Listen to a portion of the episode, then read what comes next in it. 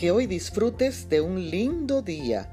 Leemos en la carta a los Efesios el capítulo 5 y el verso 10. Buscad lo que agrada al Señor. Normalmente nuestro interés está enfocado en las cosas que nos atraen y que nos gustan, las cuales con frecuencia no necesariamente son las mejores. Nuestro deseo corrompido por el pecado muchas veces no busca lo que realmente le conviene y lo que le agrada a Dios. Por eso en este amanecer, abre tu corazón a un Dios que lo ha dado todo por ti, a un Dios que quiere hablarte, a un Dios que quiere trazar planes y propósitos en tu vida, un Dios que te ama y que te pide que lo busques y busque las cosas que a Él le agradan.